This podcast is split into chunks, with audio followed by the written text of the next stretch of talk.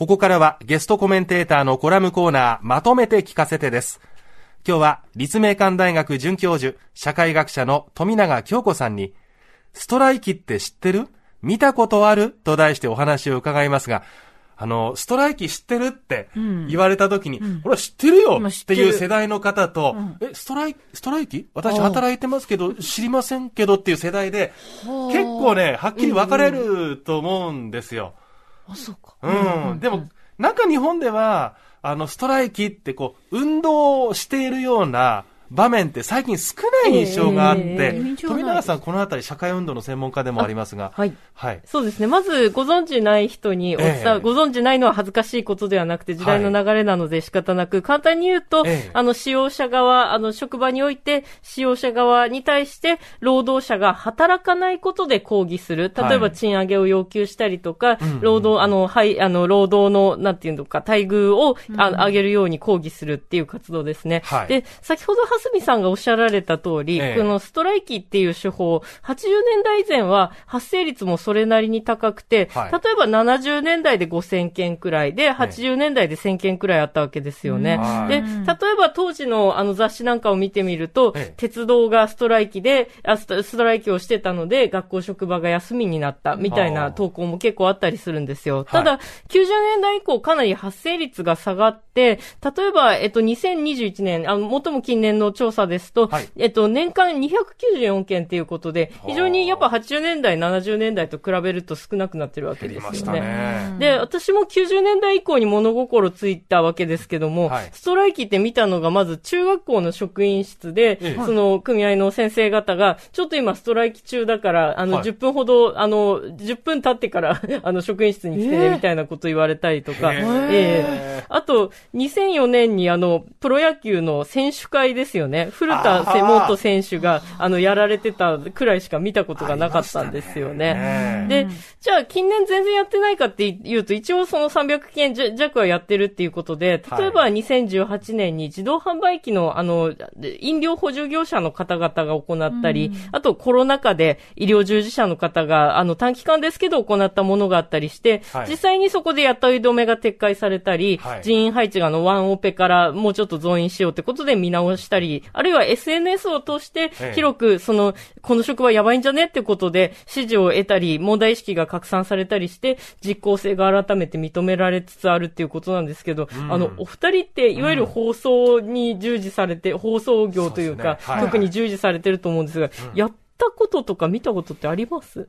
私はないです。うん。あほぼない。いや、あの、うん。地方局で勤めてた時も、労働組合はあって、組合員ではあったんですよ。ええはいはいはい。組合員はあって、なんか月に1回とかなんか集まってこうなんか会議したりとか、はい。そういうのはあったんですけど、うんストライキはやったことない。うん。うんあ入社が2012年だっけ？2011年。11年だっけ、はい。私2004年の入社なんですけど、あの、まあ、組合員に入って、で、さらに、その番組に出ないという形で、ストライキをしたことはありますあ。るんですか？はいは。あなんかね、不思議な感覚でしたよ。同じアナウンサーでも、はい要は会社側の管理職と、それから一般職の私たちとで同じ部屋にいるんだけれども、え今一般職たちは出ないという形でストライキするんで、うんその穴埋めを管理職の人たちがせっせとこう調整していくっていう。なるほど。うんえ、それはその、蓮見さんの意思で出ないんですか？もうみんなの、出ないことになりましたってうん組合としての答え。この時間の、おこの日のこの時間からこの時間までは、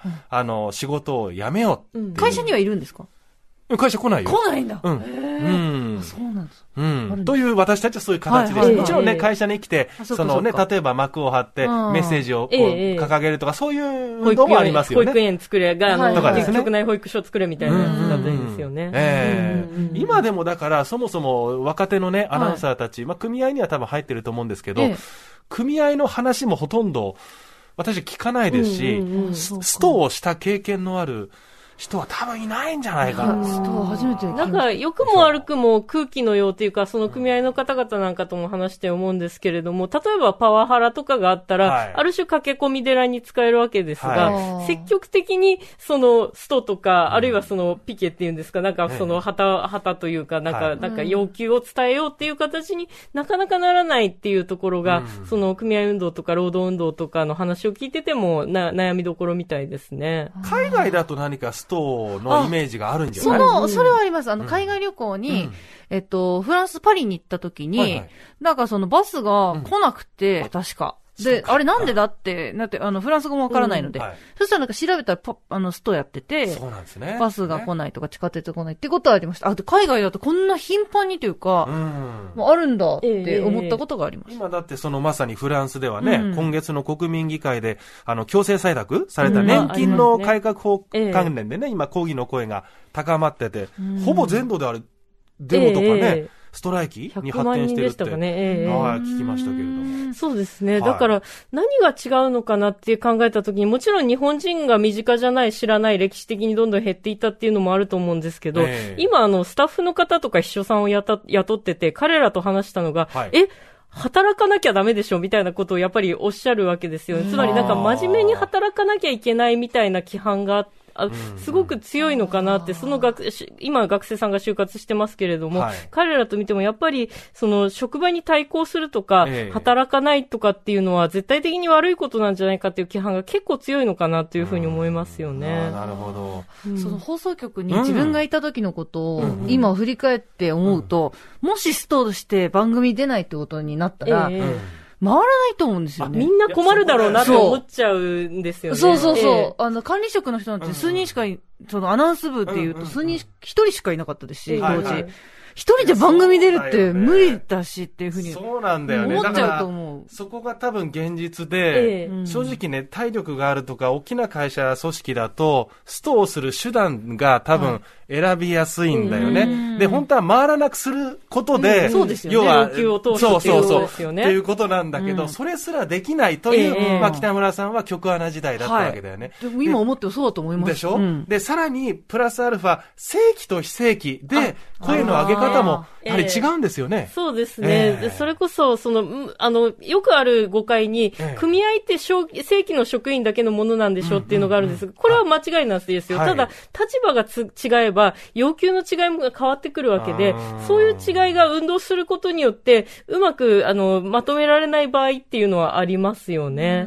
その違いが余計顕在化しちゃうっていうか、う。うんん。そうですね。あとはお客さん思いになっちゃいますよね。いやそのそうなんですようんね。それこそ、んその、えね、放送局でやるとしても、え、この間、無音、無音になるかもしれなかったら、はいそれはリスナーの人かわいそうじゃないですかって思いますよね、やっぱ心り。配するし。びっくりしちゃうかもとかねそうそうそうそうですよね。でもそれが目的のそうですもんね。もちろん、もちろん、もちろん、もちろん。うん、難しいな不思議。ですよね。最近その経済関係のニュースで、ここはやっぱ20年以上ね、え賃上げがなかった。ええでも物価が上がってて、日本って異様なんだよっていう話を散々してるのに、春闘の時期とかで、やっぱストライキとか運動の声があまり上がってないっていうのは、ええもちろん一部で上がってるんですけど、上が、上がってないっていうのは意外ですよね。うん海外ではやってんのに。ええ自分ってまだまだ大丈夫って我慢しちゃうのかもしれないですよね。ええ例えば、卵とか、そはいのお肉の値段が上がっても、い、や、例えばお勤め品を買えばいいとか、はいその自分がもっと食べる量を減らせばいいとか、はい我慢する方向、我慢する方向に考えちゃうのかもしれないですね。ああしかも、そのストライキとか運動が盛んだった70年代、80年代、ええちょうど日本がこう、経済成長していくさなかだったっていう、そういう背景もあるんですかね。そうでしょうね。うんその、たと、その、たとえ声を上げても良くならないだろうというか、はい。い、やね。国全体が良くなくなってる中で、ええ。俺だけ賃上げはできないでしょって普通に考えちゃうわけですよね。あうん。ーなんかその、ストしたことないうん。私世代から、まあ、下もそうだと思うんですけど、ええなんかその、ハードルがかなり高いような気がするというか、そうね。参加することに対する、え、それ大丈夫なのっていう、なんか、そのデモもそうですけどね、ええなんかちょっと参加することがすごいハードルっていう感覚がうんうんうんあるかもしれない。そうね。実際ここでいきなり30秒黙るって相当ハードル高いですいや、よね。できないと思う。ダメです、それは。別に要求したいことないのでやらないですけど。でもまあ、ストって本当あくまで声を上げることの一例で、態度に表すことの一例で、なんだろうな、いい子ちゃんになってるわけじゃないんだけど、うん声を上げるっていうことが、うんそうそう。なんか、ハードルの高いのと、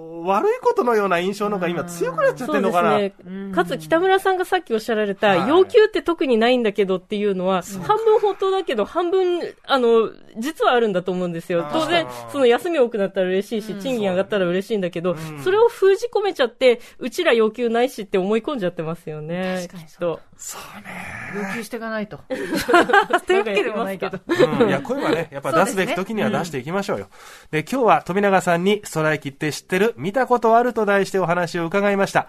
今日のゲストコメンテーター、立命館大学准教授で、社会学者の富永京子さんとはここでお別れです。富永さん、ありがとうございましたありがとうご。ざいました。ボンジュール三輪明宏です。ポッドキャスト番組、三輪明宏のバラ色の人生。配信は毎週日曜日と水曜日です。忘れないでね。忘れないでね。でんでん。